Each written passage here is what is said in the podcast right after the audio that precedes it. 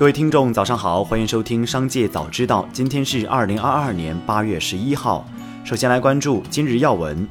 针对近日有关抖音平台和部分头部主播签订上亿对赌协议一事，抖音电商相关负责人对此表示，此为假消息，不存在类似的对赌协议。抖音电商鼓励商家达人通过供应好商品、展现好内容、提供好服务的形式获取平台流量。八月十号，一位自称在名创优品打过工的网友表示，名创优品升级考试中有一道考题是店内不允许播放中文歌。记者致电多家名创优品门店进行核实，部分门店店员表示公司有规定不能放中文歌，一般放纯音乐英文歌。此外，也有店员表示其门店对所放歌曲没有要求，现在基本不放歌了，只播放公司的活动。对于网友提到的升级考试，店员称确实有这样的考试。再来关注企业动态，针对联想日前招聘汽车人才，杨元庆进行了回应。他表示，联想近年从 computer 转向 computing 更广阔的领域，包括汽车等产业都离不开计算与算力。未来，联想集团将会围绕不同场景构建 computing，让算力适应不同场景需求。杨元庆明确，联想没有造车计划。美国证券交易委员会文件显示，马斯克在八月五号、八号、九号共计出售了七百九十二万股特斯拉股票，总计套现六十八点九亿美元。八月十号，马斯克在社交平台称，避免紧急出售特斯拉股票很重要，现阶段股票出售已完成。还有人询问，如果推特交易无法达成，是否有想过做自己的社交平台？马斯克回应称，x 点 com。据报道，原美图移动高级副总裁易伟已加盟未来手机团队，担任软件部门负责人。一名消息人士称，目前易伟在未来看不到具体的，只有代号。有知情人士透露，未来手机团队已超过三百人，员工背景包括 OPPO、美图和华为等。对此，未来 CEO 李斌回应：“现在还得好好干活，等手机做出来再跟大家说。”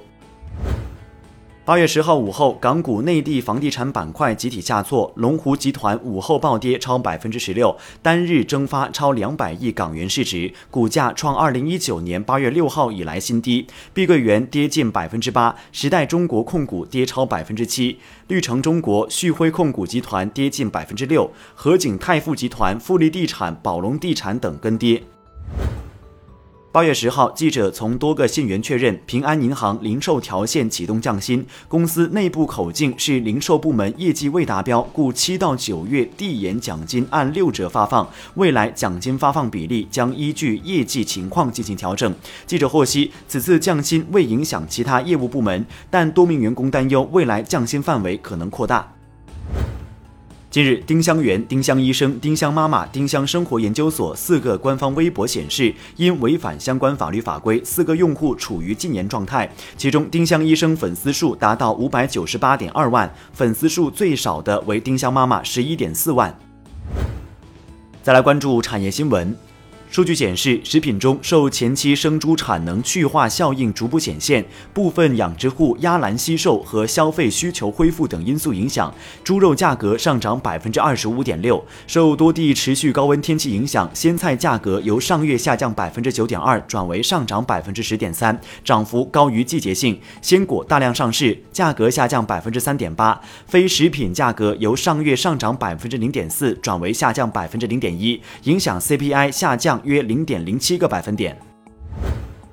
从上海市消保委获悉，根据近期疫情形势，各类培训机构将被允许逐步恢复线下培训服务。微信公众号“上海市培训协会”发布须知称，目前上海正有序推进培训机构恢复线下培训服务的相关工作。各类培训机构在恢复线下培训服务前，应当落实主体责任，做好疫情防控、消防安全、资金管控等方面工作。从多位信托业内人士处核实获悉，审计署确实在对信托行业进行较大范围的入场摸底调查。一位知情人士向记者透露，这一轮是针对地方国有控股的信托公司，央企控股、民营资本控股等不在审计范围之内。审计自今年三月份便有，受疫情影响，各地进展不同。有多家于七月底审计结束，采取的是抽查方式，设二十余家信托公司。审计范围不单是账目，而是全面的审查，尤其是业审方面进行了很详细的延伸审计。以上就是本期《商界早知道》全部内容，感谢收听，下次再见。